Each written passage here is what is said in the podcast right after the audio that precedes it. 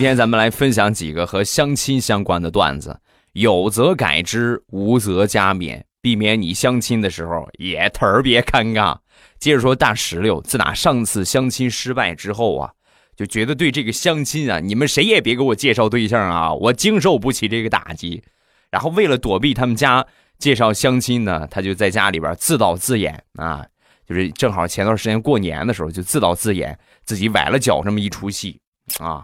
临还有那么一个星期过年的时候呢，就自己买了纱布啊，给纱布裹了厚厚的一层，然后每天的一瘸一拐的走路。那人家一看是吧，你这身体不大行，那就别说这个事儿了。然后成功的躲过了好几场的相亲，好开心的啊！然后呢，躲过之后呢，回来把这纱布卸下来，就正常呗，咱回归正常吧。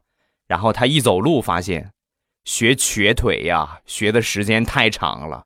已经瘸习惯了，不会正常走路了。